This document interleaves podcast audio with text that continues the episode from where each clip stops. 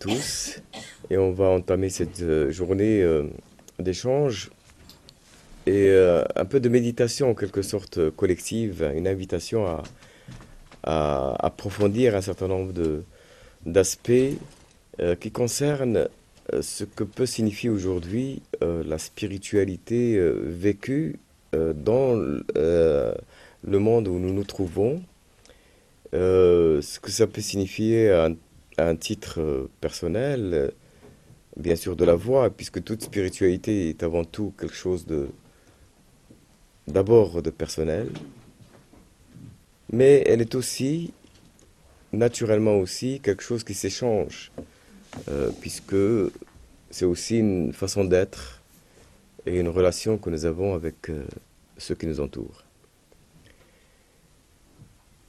Et en même temps, bien sûr, c'est presque dès le départ une question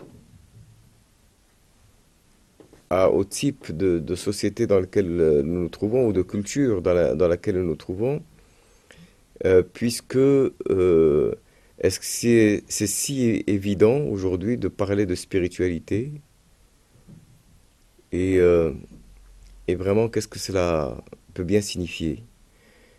Je crois que nous sommes dans un environnement où cette question finalement est très marginale, ou alors, si on parle euh, globalement du, monde de la culture euh, occidentale, ou alors dans l'Orient, nous avons des expressions de, de, religiosité qui ne sont pas plus, qui ne sont pas, qui sont finalement, malgré tout ce qu'on peut en penser, marginales mais très actives. Extrêmement active, mais cependant euh, qui reste marginale par rapport à ce que peut signifier une spiritualité. Et donc, euh, globalement, nous sommes aussi dans une espèce de mouvement, si je puis dire, euh, d'extraversion.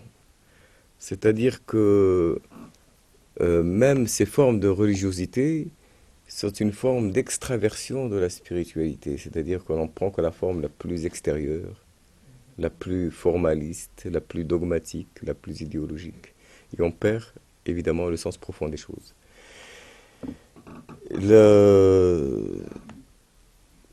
Ici, nous sommes plus aussi dans, cette forme d'extraversion qui n'est pas forcément de, qui ne relève pas de l'idéologie religieuse, mais qui relève d'une sorte de, de société permanente ou d'appel permanent vers une espèce de, distraction, de divertissement, d'oubli de soi.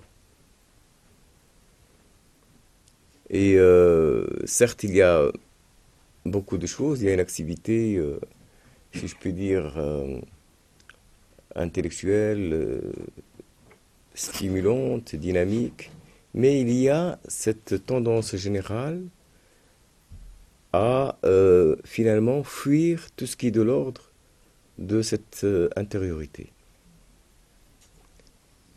Et c'est très curieux parce que c'est quelque chose qui, qui, se met en place et dont on peut se demander est-ce que de, de, quel effet cela relève-t-il euh, Si bien que un, écrivain, par exemple, d'inspiration chrétienne comme Bernanos, a, pu dire, a pu exprimer cela de cette façon en disant euh, le monde moderne est une espèce d'immense conspiration contre toute forme de vie intérieure.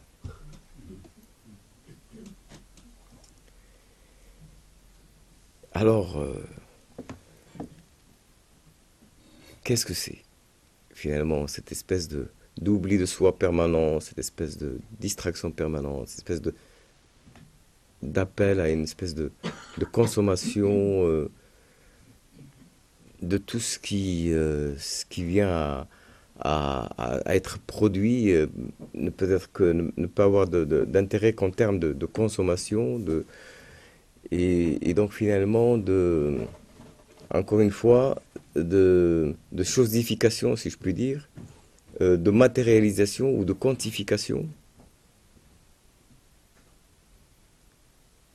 Et alors on peut se demander pourquoi il y a cette, cette fuite, en quelque sorte, de cet univers de l'intériorité. Euh, on peut se poser beaucoup d'interrogations là-dessus. Euh, d'abord parce qu'il est possible qu'on puisse considérer qu'il n'y a rien à y trouver dans cette intériorité. Et que, en définitive, euh, ce qu'a pu considérer par exemple euh, certaines formes de psychologie ou la psychanalyse, l'intériorité n'est qu'une espèce de magma incontrôlable de pulsions de toutes sortes, d'agitation permanente. Donc une espèce de, d'agitation irrationnelle, pulsionnelle, et que finalement on se construit en quelque sorte en réaction, en, une espèce de, de contrôle de cette, de cette, cette énergie-là, de contrôle social, en construisant un moi, en construisant un, un, moi personnel, puis ensuite un surmoi social, euh, de tout cela, si vous voulez, on, on essaye de trouver une espèce de rationalisation ou de rationalité qui puisse permettre de fonder quelque chose qui est de l'ordre du social et d'échapper un peu à ce qu'on considère comme une espèce de d'état de, euh, de, sauvagerie primaire, n'est-ce pas, que l'homme porterait en lui et qui serait aussi porté dans la société naturellement, dans, le, dans, dans la, la, communauté euh, première ou primordiale de la société. Finalement, vous savez, chaque, chaque moment de, l'histoire euh, redonne une explication en fonction un petit peu de la situation que, dans laquelle on se trouve, de la perception de, de que l'on a de l'homme hein, et de ses, finalités et de ses aspirations. Donc on a un petit peu cette, cette perception-là. Et euh, il faut avouer que cette perception est à l'opposé, bien évidemment, de celle qui considère que tout est à trouver dans l'intériorité. Et que cette perception-là était quand même au fondement de toutes les grandes traditions spirituelles de l'humanité. Puisque c'est à partir de cela que se sont fondées toutes les, pratiques de méditation, les pratiques de prière, d'intériorisation, d'introspection, n'est-ce pas, de connaissance de soi, de compréhension de soi. Et que ce qui est euh, aussi très important et fondamental, c'est que on, a, on considère dans ces, dans ces traditions-là que non seulement ce qui est à trouver est à trouver en soi, mais que en soi et au plus profond de soi, et bien sûr sans rien nier de tous ces aspects euh, pulsionnels et ténébreux et, n'est-ce pas et un petit peu incontrôlables euh, que l'on peut porter en soi-même, sans rien nier de cela, eh bien il y a un sens à trouver à l'intérieur de soi.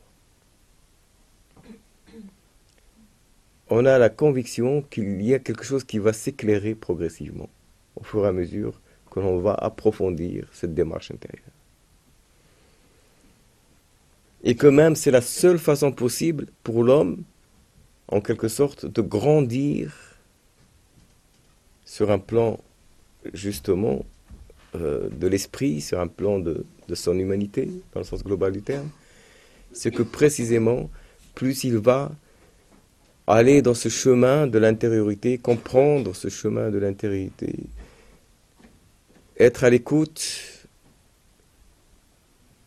plus il va en quelque sorte s'approcher de ce sens fondamental, et plus il va grandir dans son humanité, dans sa spiritualité. Alors évidemment,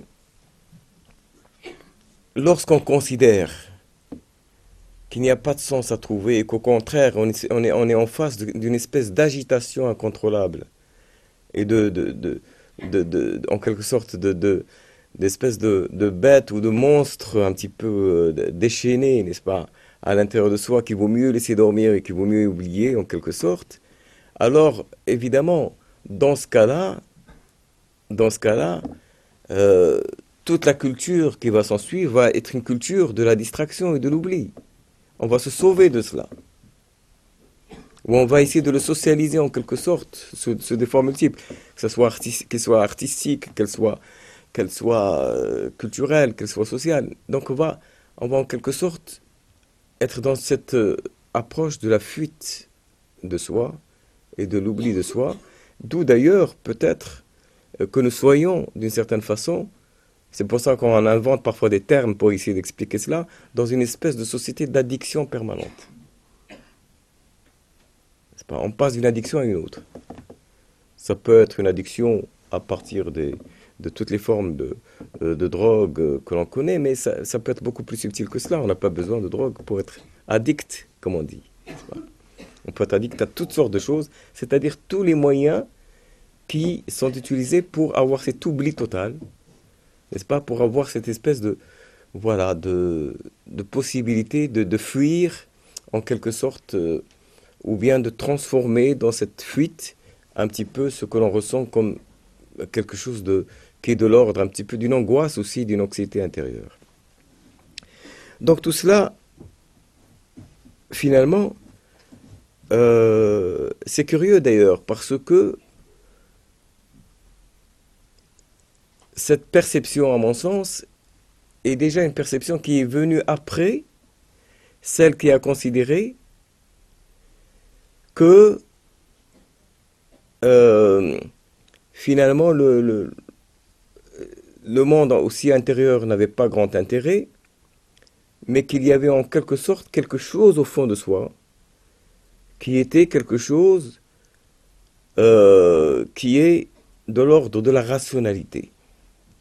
C'est-à-dire euh, notre ego, notre, euh, notre jeu était quelque chose de profondément rationnel, n'est-ce pas? C'est un petit peu le, fondement même de la, de, de la théorie de, de Descartes, n'est-ce pas? Et que, en fin de compte, on va se désintéresser de toutes ces questions métaphysiques compliquées et on va, à partir de cette rationalité, construire un peu le monde, euh, nous occuper du monde extérieur, euh, mieux le, à la fois le décrypter, mais en même temps mieux l'utiliser, et ainsi de suite. Simplement, euh, tout cela euh, aurait pu être, euh, être, fort bon et fort bien si euh, ça s'est passé aussi simplement. Mais ça ne se passe pas aussi simplement du fait que, justement, plus on avance, plus on se dit qu'on n'est pas si rationnel que ça. On a certes une, dimension de la raison qui est tout à fait réelle, mais on a bien d'autres choses qui ne sont absolument pas de l'ordre de la rationalité.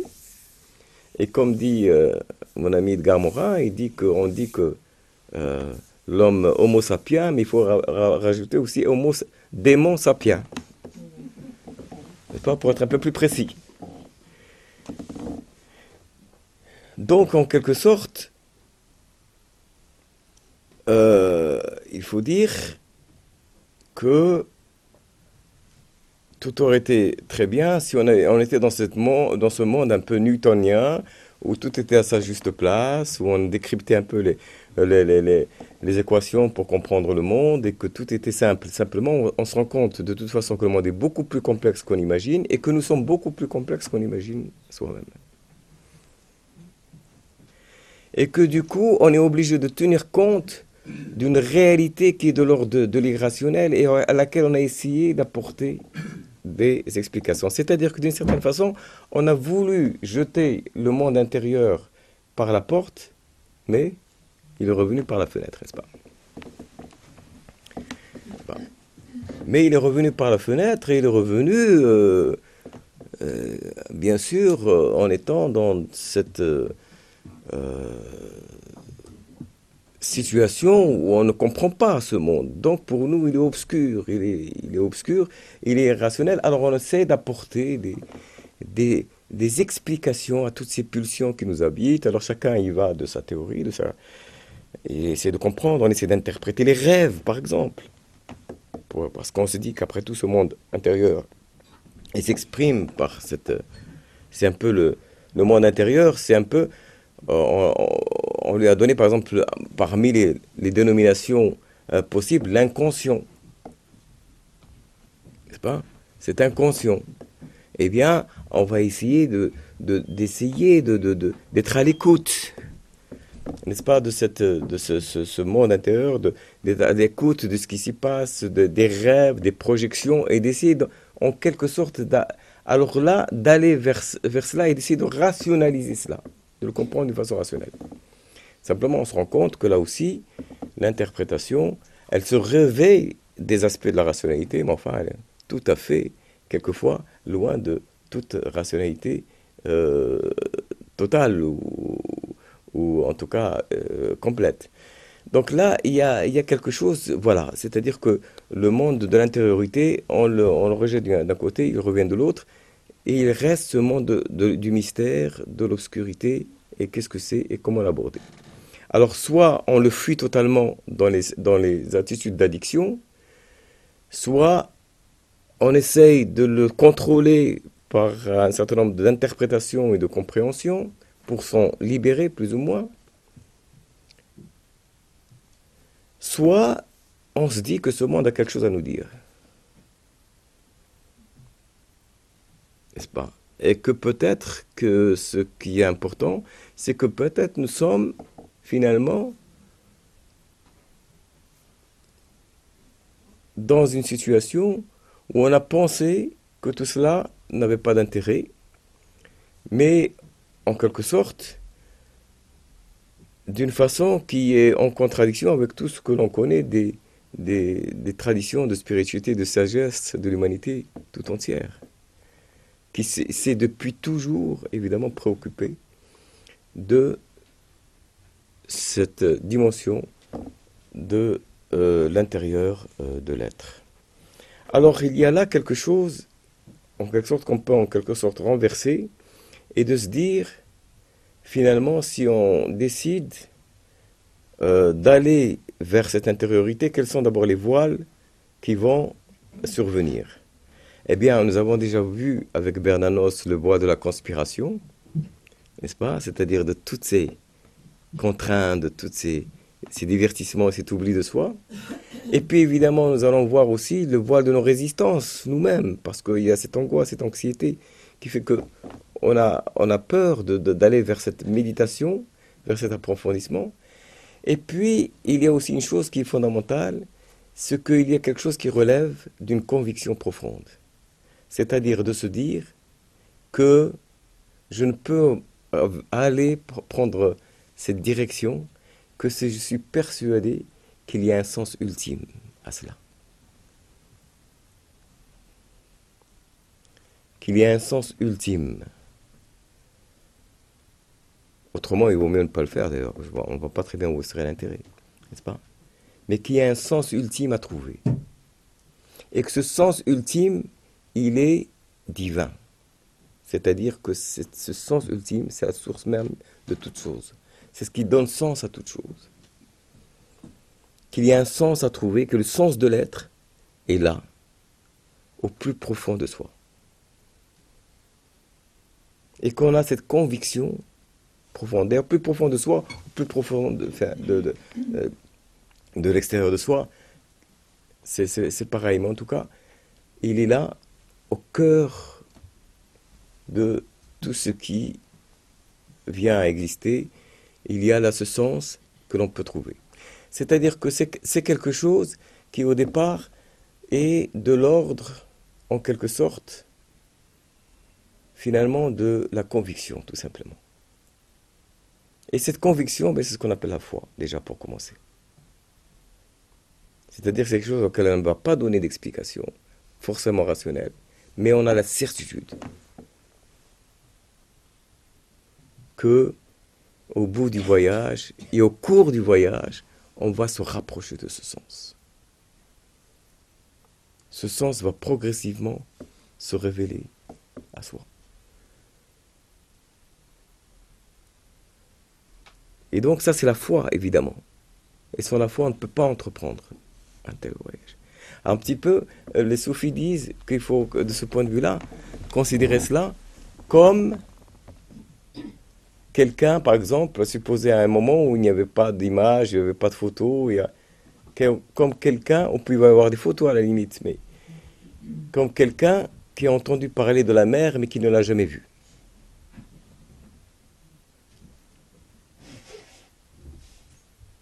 Quelqu'un qui a entendu parler de la mer mais qui ne l'a jamais vue. À un moment, il rencontre des personnes qui lui parlent de la mer et il finit par se faire une certitude que ça doit exister, mais il ne l'a pas vu, ce n'est qu'une croyance.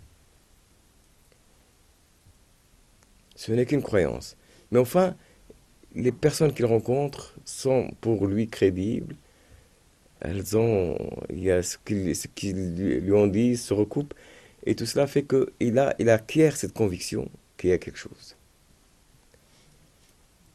Après, lorsqu'on a acquéri cette conviction, que cette conviction finalement est devenue assez forte, eh bien, elle va nous pousser à quelque chose. Elle va nous pousser à entreprendre le voyage lui-même. Et de se dire, je vais aller plus loin. Et je vais essayer de voir cette mer, cet océan. Et donc, il entreprend le voyage, en général avec euh, quelqu'un qui a déjà fait le voyage. Et donc, ils vont dans une sorte de compagnonnage, ils vont cheminer et ils vont aller vers, vers le lieu de la mer. Et au fur et à mesure que qu'ils se rapprochent, eh bien, vous savez, il y a des signes, des signes, des traces, un peu de cette présence. Il y a une géographie qui change, on rencontre des gens qui en reviennent, il y a, il y a une humidité dans l'air, il y a quelque chose. Au fur et à mesure qu'on avance, on se dit, tiens, j'ai pas encore vu la mer, mais j'en vois déjà les traces. Hein, je ne sais pas à quoi ça ressemble, mais je vois maintenant, il y a des choses là qui, n'est-ce pas, qui, euh, qui font un lien euh, entre elles, qui, ont, qui portent toutes quelque chose de, de, ce, de, de ce que je n'ai pas encore découvert. Et puis, jusqu'à ce qu'on arrive à la mer elle-même, et là, il y a une autre euh, étape, si vous voulez, ou degré de certitude qui n'est plus simplement la certitude de la croyance, mais qui est la certitude de la perception ou de la contemplation. Alors quand on parle dans les différentes traditions de la contemplation, c'est bien de cela qu'il s'agit. C'est-à-dire de cette, volonté d'arriver à une situation de la contemplation. Et puis, alors, euh, euh, les soufis disent que après cela, après cette expérience, il reste une troisième étape, qui est celle de se jeter dans la mer, de s'immerger totalement dans la mer. Et donc, finalement, en quelque sorte, euh, d'avoir une expérience de cette immersion totale dans cette présence de la mer. Ou si on reprend un peu le symbole dont on parlait, dans cette présence du sens divin. N'est-ce pas? Et donc, euh, il y a ce qu'on appelle le fana, dans le sens de la disparition de l'ego dans cette présence divine. Mais après cela, eh bien, on ressort de la mer et puis on fait le voyage inverse. Mais on ne le fait plus avec les mêmes yeux. Parce que la mer, dorénavant, on la porte en soi. N'est-ce pas? Et donc on revient et euh, d'une certaine façon, on peut aussi témoigner de la mer. Et en parler.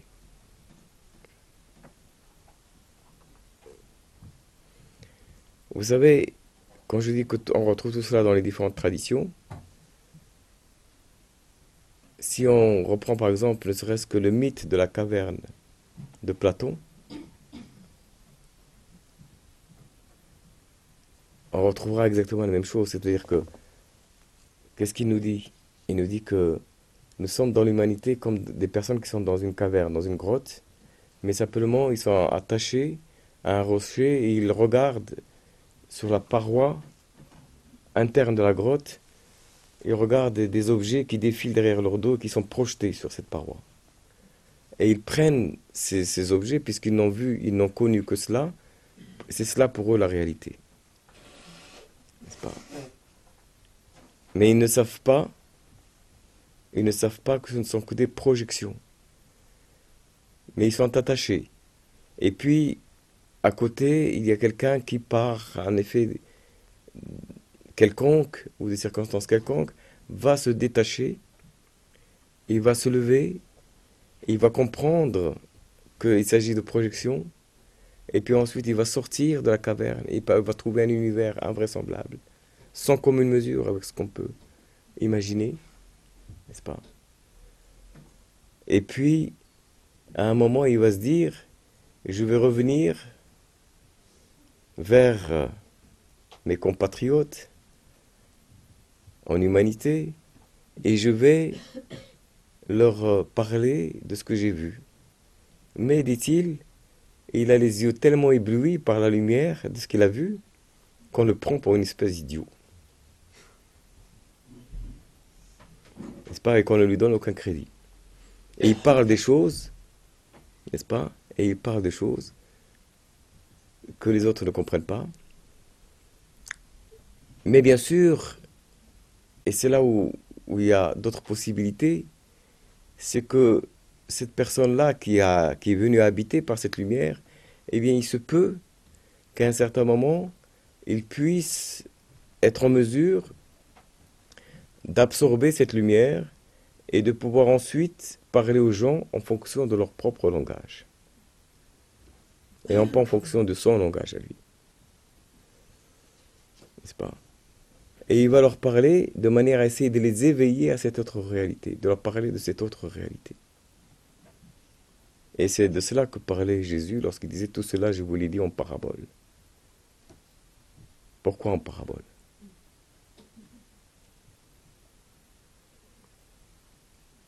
Parce qu'il nous parle d'autre chose, d'une autre réalité. Mais pour nous parler de cette autre réalité, eh bien, il faut qu'il utilise ce que nous, nous avons l'habitude d'utiliser, c'est-à-dire notre propre langage. Mais qu'il utilise cette fois-ci d'une façon symbolique c'est-à-dire parabolique. N'est-ce pas? Et c'est cela un petit peu qui va amener progressivement à ce qu'il y ait ce souhait, cette volonté de se détacher.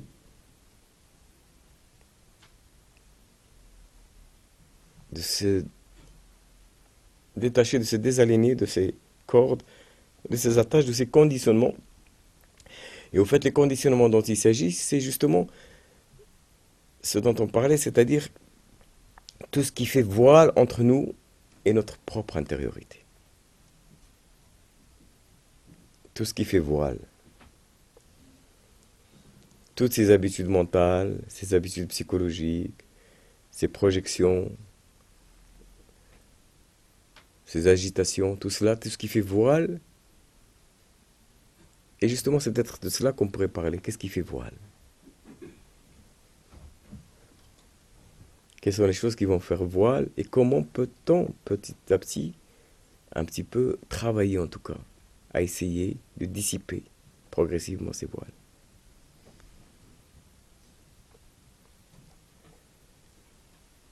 Dans une euh, poésie euh, soufie, qu'on entendra peut-être tout à l'heure,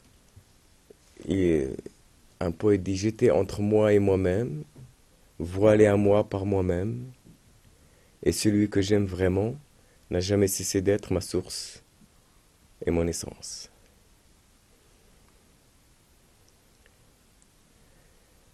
Donc il y a là quelque chose qui est fondamental, c'est-à-dire qu'il y a une source, un sens, une essence qui est notre être le plus fondamental et le plus essentiel, et auquel pourtant nous sommes entièrement voilés.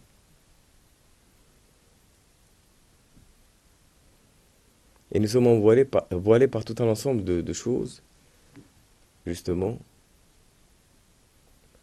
qui, euh, qui relèvent de plusieurs aspects différents.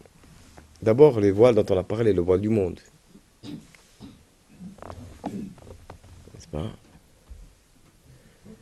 Puis notre propre voix, notre propre résistance. Et pour euh, un peu exprimer cela, je disais dans, dans les échanges qu'on a eus euh, ces jours-ci, je disais, je parlais de ce, de ce, de ce disciple qui est allé voir, après quelque temps de pratique, qui est allé voir son cher et qui lui a dit, je ne comprends pas, avant que je ne prenne cette voie, j'étais plutôt bien, ça allait, enfin, plus ou moins bien. Mais depuis que j'ai pris cette voie, ça ne va plus du tout. Mais il lui a dit pourquoi? Il lui a dit parce que depuis que maintenant je pratique, j'ai l'impression que j'ai envie de tuer tout le monde. Et son cher lui dit, eh ben c'est très très bien, parce qu'avant tu étais comme ça, mais tu ne le savais pas.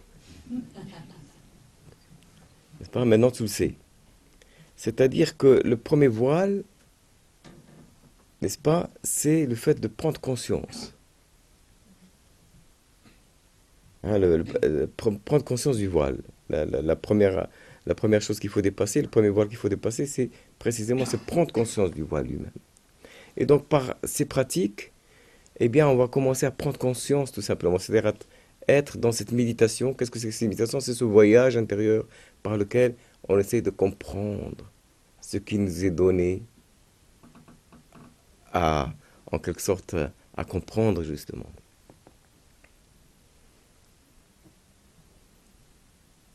Simplement de se mettre en disposition. Qu'est-ce que c'est que la méditation finalement? C'est se mettre en disposition de recevoir ce que l'on doit comprendre et qui nous vient du plus profond de soi.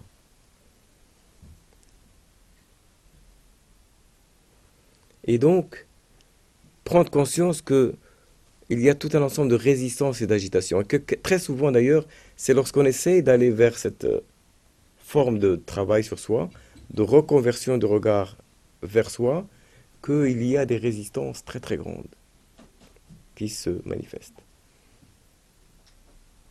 Très très grandes. Et donc, en quelque sorte, presque en quelque sorte, on doit presque renverser les choses et se dire, s'il y a de telles résistances, c'est qu'il y a vraiment quelque chose à trouver.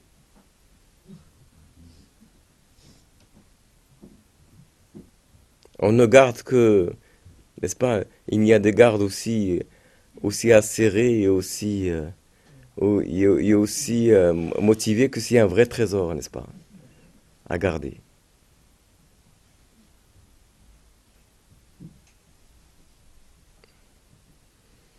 Et donc, du coup, au lieu que cela nous décourage, au contraire, ça le devrait, même si on, on pense qu'on pourrait être, qu'on ait peu de choses et qu'on a peu de moyens devant, devant des, forces qui paraissent euh, euh, démultipliées. donc, tout cela va peut-être nous amener à aller plus loin. Il est vrai que dans le travail spirituel, il y a une dimension qui est quand même très importante, qui est la dimension, comme je l'ai dit, du compagnonnage. C'est-à-dire qu'il y a là quelque chose qui se fait dans un échange de cœur à cœur, d'âme à âme, comme dans un effet de miroir.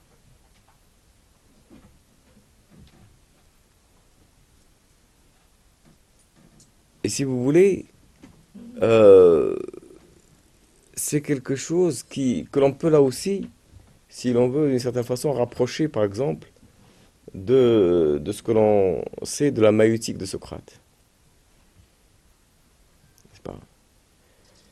Puisqu'en définitive, Socrate, que fait-il?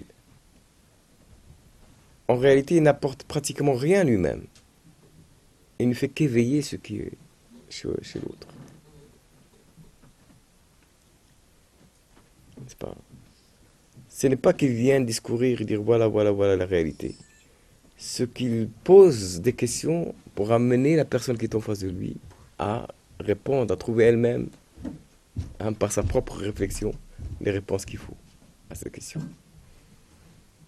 Donc il, a, il y a un rôle, si vous voulez, et c'est précisément le sens du mot maïotique, c'est-à-dire de l'accouchement des esprits.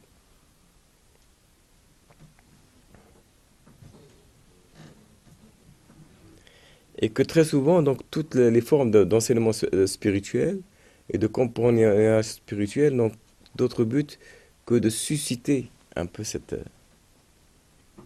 ce mouvement de, où, la, où, la, où la réalité se, vient, vient de l'intérieur. des personnes elles-mêmes. N'est pas quelque chose qu'on vient rajouter de l'extérieur, mais qui vient de l'intérieur.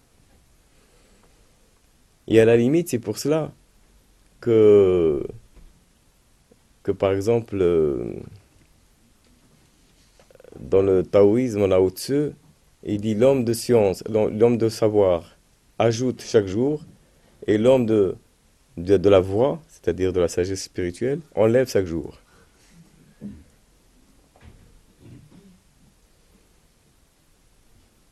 Il dit aussi l'homme de vertu est sans vertu, et l'homme de sans vertu est avec vertu, n'est-ce pas? Enfin, je pense que là au-dessus, il a, cette force formidable d'arriver à, à, nous dire des choses euh, très courtes, mais qui nous rendent perplexes. N'est-ce pas? Parce que, en réalité, qu'est-ce que c'est? Il ne s'agit pas d'un savoir qu'on va acquérir. Il s'agit de voiles qu'on va dissiper. Il ne s'agit pas d'avoir plus, il s'agit d'effacer plus. D'effacer tout ce qui vient faire voile, tout ce qui vient, toutes ces habitudes, toutes ces attaches. Ces attaches dont parle Platon, n'est-ce pas Ce sont des attaches évidemment symboliques, ce ne sont pas des attaches matérielles. Eh bien, tout ce qui vient créer ces attaches, qui empêche d'aller vers cette réalité. Et donc, effacer. Et c'est ce qu'on appelle le processus de l'effacement. C'est le processus du fana, c'est-à-dire de l'annihilation de l'ego. Alors justement, c'est très intéressant de parler de cette question de, l'ego qu'on a, qu'on fondé comme étant l'être, l'homo sapiens, l'être rationnel. Et dont on a vu qu'il n'était pas si rationnel que ça. D'ailleurs, l'histoire de l'humanité le prouve bien. Et que donc, on va, en quelque sorte, se rendre compte que la raison elle-même n'est qu'une espèce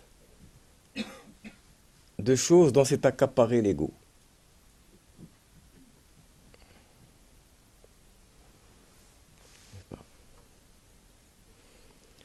Et que l'ego, au lieu d'être l'être rationnel euh, qu'on croit qu'il est, est en quelque sorte, du point de vue de la spiritualité, le voile suprême.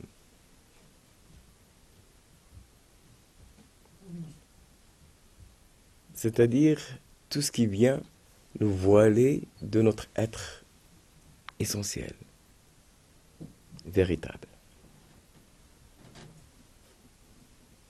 C'est une sorte de moi illusoire qui vient prendre le pouvoir,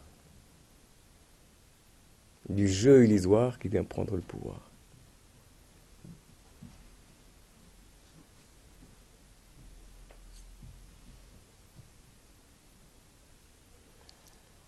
Et que donc il va falloir en quelque sorte faire en sorte que sur ce trône du pouvoir, ce ne soit pas l'ego qui soit aux commandes, mais que ce soit l'esprit, que ce soit notre être profond, l'être profond. Mais pour cela, et ça, ça constitue euh, déjà la première difficulté, c'est que déjà, il faut se rendre compte que l'on a un ego. Parce qu'on s'identifie quelque chose à quelque chose de global, qui est un peu le corps, notre psychologie, tout un ensemble, notre éducation, la société, et qu'on appelle notre je, je, suis, et qui est finalement quelque chose d'extrêmement euh, mouvant, d'extrêmement changeant, mais qui a une sorte de, nous donne un peu l'impression d'une sorte de continuité, et on s'identifie à cela. Mais il faut, en quelque sorte, arriver à, percevoir dans ce mouvement où on va vers soi, dans ce mouvement de plonger vers ce centre de l'être, eh bien, il faut, il faut se rendre compte que prendre la, la perception, la forme de l'ego, arriver à comprendre que l'on a un ego et le percevoir. C'est-à-dire de se distancer suffisamment pour percevoir notre propre ego. Et ça, c'est par exemple précisément le rôle et l'objet de toutes les formes d'épreuves que l'on avait dans les voies spirituelles auparavant. Ce n'étaient pas des épreuves pour torturer les gens, hein, pour leur rendre le bien possible. C'était les mettre dans des situations où ils vont être en quelque sorte dans la nécessité de percevoir leur propre ego.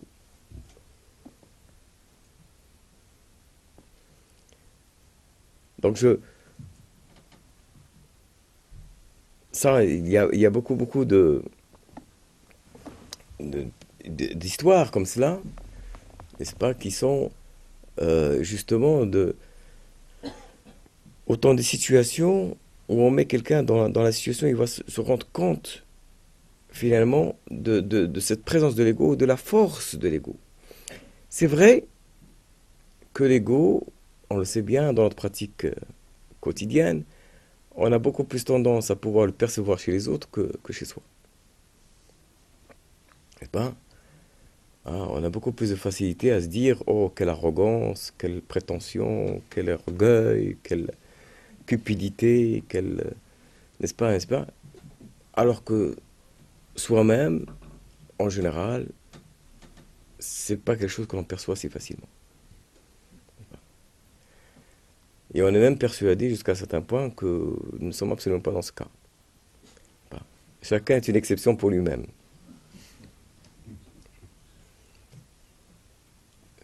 Mais la première des choses, d'abord, c'est de se rendre compte qu'on n'est absolument pas une exception.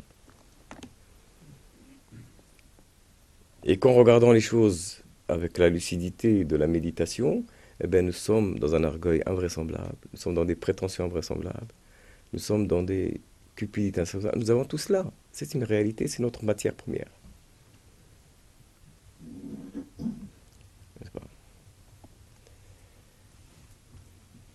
Ce n'est ni à s'en catastropher, ni à, à le nier.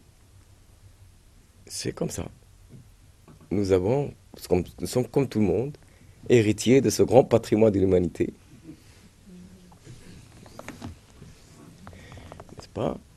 Qui, est une espèce d'ego, et qui est d'ego d'autant plus. Euh, dont on va voir la puissance d'autant plus forte qu'on va le mettre en situation où il va devoir surgir. Parce que si on le met, si on n'est pas dans cette situation d'effet miroir, ou de travail sur soi, ou, bien même des situations où euh, un, un nous met en situation de, de, de, de, devoir un peu prendre conscience de cette forme de l'ego, encore une fois, c'est comme s'il n'existait pas et que tout, tout va pour le mieux, comme dans l'histoire que je vous racontais, avant, tout allait pour le mieux. En tout cas, pas trop mal.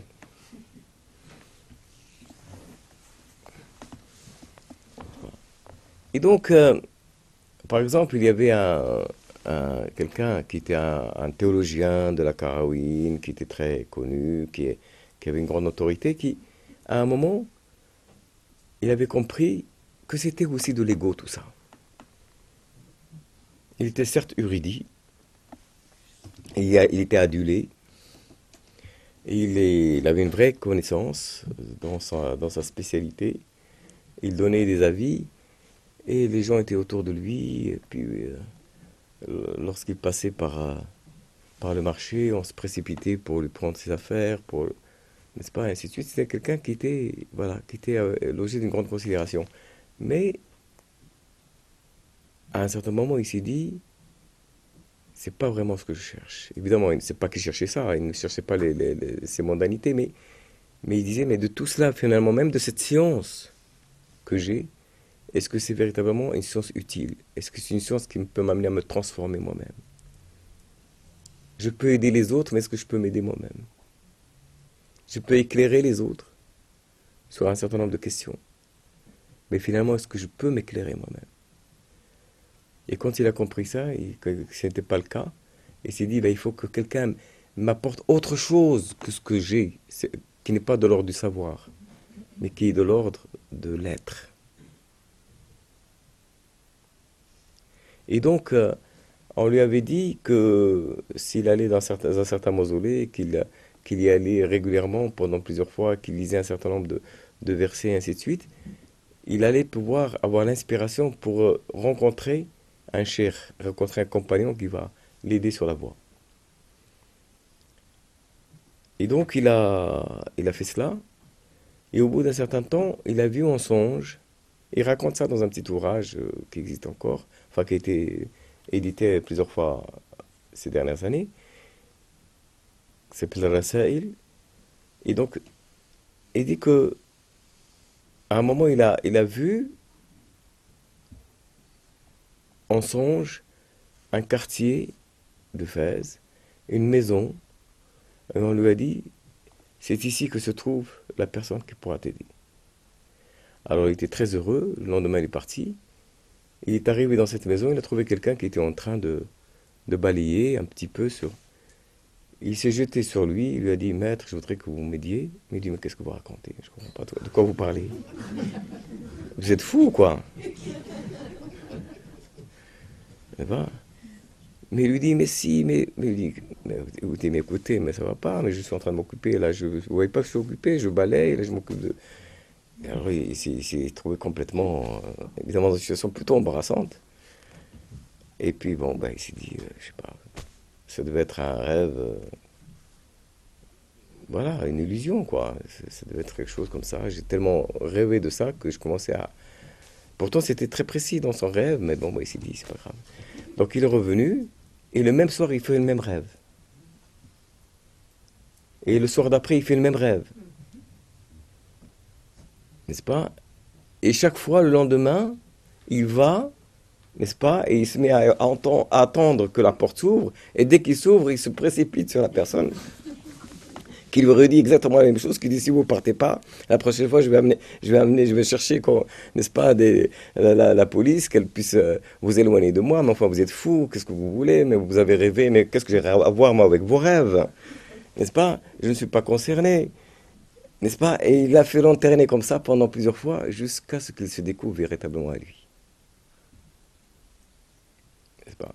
Jusqu'à ce qu'il lui dise, ben, effectivement, je vais vous accepter comme disciple. Mais il lui a dit, mais pourquoi on va faire souffrir comme ça? Il lui dit, parce que je veux être sûr que vous êtes sûr de ce que vous voulez.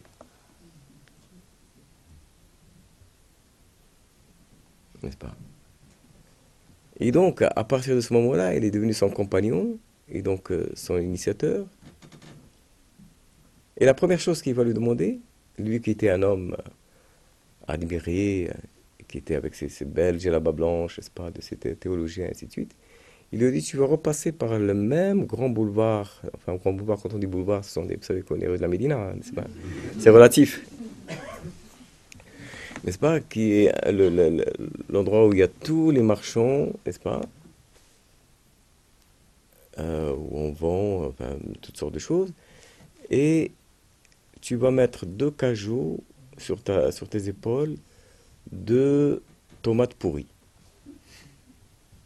qui vont dégouliner, comme ça. Et tu vas aller jusqu'au bout de cette rue, et puis ensuite tu reviendras me voir, dans la même situation. Et donc cet homme, évidemment, après ce qui lui est arrivé avec l'histoire du rêve, il ne va pas dire non. N'est-ce pas? Et donc, euh, il fait ce que son cher lui dit, et donc il fait cela. Et au fur et à mesure qu'il avance, il avançait comme ça dans une espèce de... les yeux mi-clos, n'est-ce pas? Il voulait voir personne. il était en âge, il transpirait complètement. Et puis, il disait, si je pouvais faire en sorte que la terre s'ouvre et que je puisse être englouti, je serais vraiment soulagé. Bah. Et donc il a continué comme ça, à partir. Et puis il est revenu dans ce même état. Donc il est arrivé en surnage, comme ça, voir, voir son, son cher. Et son cher lui a dit alors comment ça s'est passé? Il lui a dit très très mal. ça ne pouvait pas plus mal se passer. Il dit J'avais l'impression que tout le monde regardait comme moi, qu'ils avaient tous arrêté. Et que tout le monde regardait comme moi. Alors, c'était peut-être un plus ou moins vrai, je ne sais pas. Mais le cheikh lui a dit Écoute, personne ne faisait attention à toi. Les gens étaient préoccupés par leurs affaires, en fait par leur commerce. Ils ne t'avaient même pas reconnu, mais c'est l'impression que tu as eue, et ça, c'est ton ego qui t'a donné cette impression.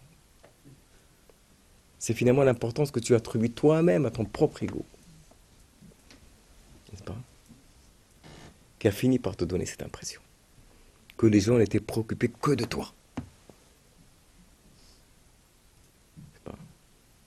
Et donc, en quelque sorte, il l'a mis dans des situations où, pour la première fois, il va avoir une perception de ce que c'est que son ego. À quel point, finalement, c'était lui-même qui s'attribuait toute cette importance à travers le regard des autres. C'est certes le, regard des autres, mais c'est parce que pour lui, le regard des autres était aussi très important. Et que donc, il a d'un seul coup, dans, dans une situation, il veut prendre conscience de ce que peut faire l'ego, n'est-ce pas De tout ce en quoi il peut enfermer quelqu'un.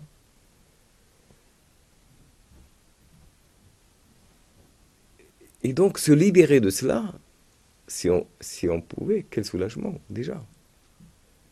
Le voile de l'ego. Et le voile de l'ego à travers le regard des autres.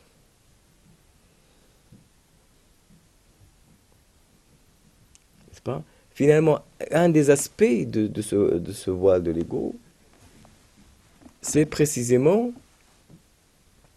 un des aspects de ce voile, c'est précisément le fait d'attribuer une importance excessive à l'opinion d'autrui et au jugement d'autrui par rapport à soi. Et ça, ça vient depuis notre plus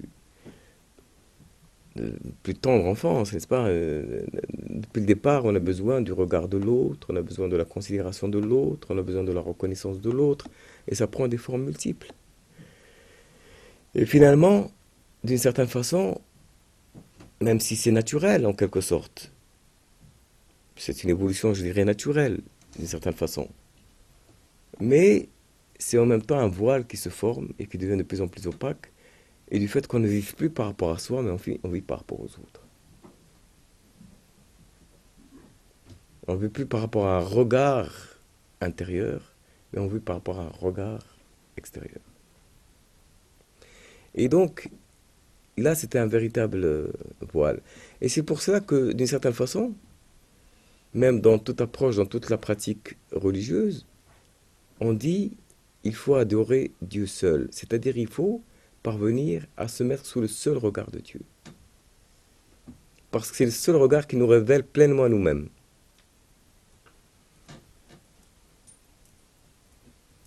On est toujours devant un regard quelconque, mais simplement là on est dans le regard de l'universel. On est dans le regard de l'absolu. On est dans le regard de la réalité. On est dans le regard de la vérité. Et c'est le regard qui va nous révéler à nous-mêmes alors que les autres regards vont nous voiler à nous-mêmes par la force des choses. Et donc, adorer Dieu, c'est une forme de... euh, on va dire, il ne faut pas associer quelque chose à cela. Il faut le faire pour son visage seul, pour lui seul. C'est-à-dire se détacher de tous les autres regards pour ne le faire que pour son visage, à lui. C'est-à-dire le sens qu'il représente.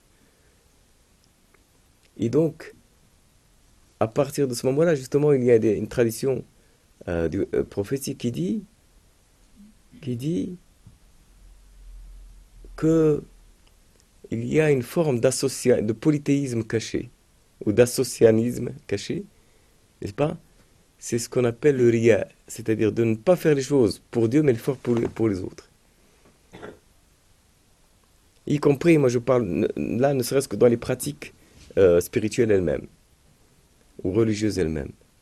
C'est-à-dire que on ne prie pas parce qu'on se met au regard de Dieu, mais on prie pour que peut-être, voilà, on dise de soi que voilà que nous sommes quelqu'un de dévot, nous sommes quelqu'un de ceci, de cela. Donc il y a une forme d'associanisme qui est de, faire les choses non pas pour son visage seul, mais pour le faire pour les autres. Alors, c'est une forme un petit peu, voilà, ça aussi c'est un peu de, par rapport à ce regard, cette reconnaissance, cette attente, cette opinion, ce jugement d'autrui, qui peuvent faire autant de voiles par rapport à notre voyage vers ce voyage de la réalité ou ce voyage de la, de la vérité. Et donc, pour parler un peu de la subtilité, de pouvoir déceler cela, parce que tout ça, il faut le déceler. Parce qu'on arrive à se libérer de ces liens du cœur ou de ces liens de l'âme que par le simple fait d'en prendre conscience. Ces liens ne nous attachent que parce que nous n'en avons pas conscience. Mais dès que nous les percevons, ils se dissipent à la lumière, en quelque sorte. Ils ne résistent pas à la lumière, si je puis dire. N'est-ce pas? Ils se dissolvent et se dissipent dans la mesure où il y a cette lumière de perception. Et donc, en définitive, vous avez cette, euh, cette, cette, chose subtile d'arriver à faire les choses pour Dieu seul et pas pour autre chose. Alors c'est tellement parfois subtil que le prophète a dit, ce rien, cet polythéisme caché, c'est un peu comme une fourmi noire sur une pierre noire dans une nuit noire.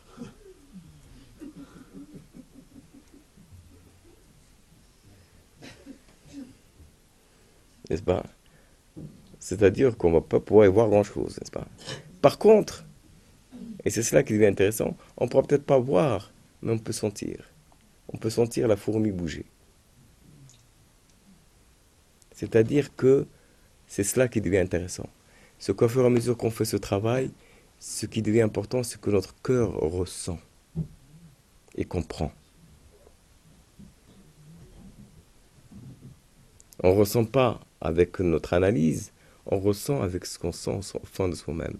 C'est-à-dire qu'on sent que ce qu'on vient de faire, il n'est il pas dans cette pureté. Ça fait rien, c'est pas grave.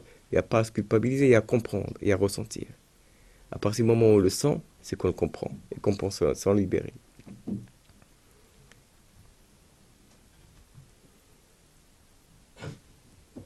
Donc, avoir un cœur qui comprend.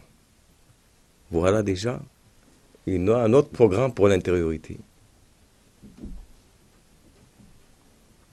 Un autre programme pour l'intériorité, parce que quand on essaye de comprendre avec sa raison, on ne comprend rien. Comme dirait Rumi, c'est comme s'il essayait d'attraper de l'eau avec un tamis.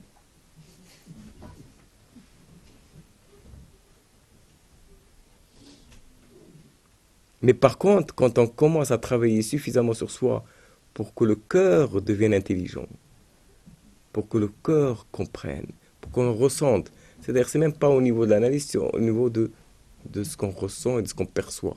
C'est la perception du cœur. Et à partir de ce moment-là, on commence à aller dans ce chemin de la perception et de la connaissance du cœur. Et à partir du moment où il y a une perception, à partir du moment où il y a une connaissance, ça veut dire qu'il y a un sens. C'est-à-dire que dans ce magma, eh bien, on est en train de trouver un sens. On est en train de trouver un chemin. On est en train d'avancer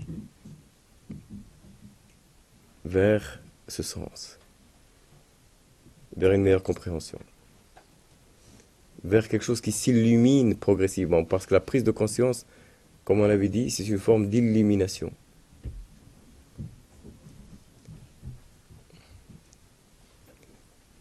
vers quelque chose qui va s'illuminer progressivement.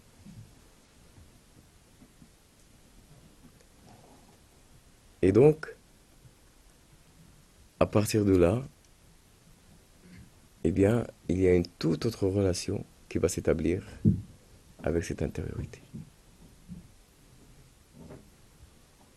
Qui n'est absolument plus du même ordre.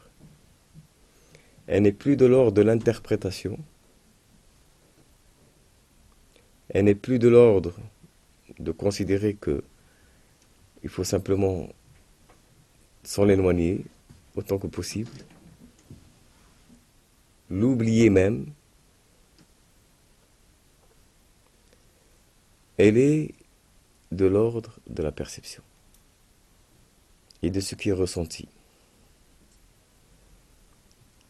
alors de ce qui est ressenti dans le, double sens, c'est-à-dire comme on vient de dire, sentir cette, ce mouvement imperceptible de cette fourmi noire sur la pierre noire, dans la nuit noire, qui n'est rien d'autre que notre intériorité. C'est une façon de comprendre. Mais il y a aussi une autre façon de comprendre qui sont ces percées. Ces percées de lumière. C'est-à-dire que, au fur et à mesure qu'il y a ce mouvement par lequel on, commence à, à voyager, à donner un sens à ce chemin, eh bien, il y a des dévoilements, des moments de percée, des moments de perception, de sensations intérieures que l'on appelle précisément des saveurs.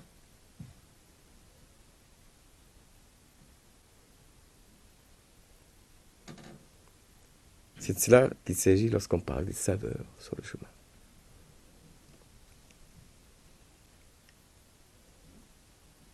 C'est-à-dire que si on n'est pas encore arrivé à cet euh,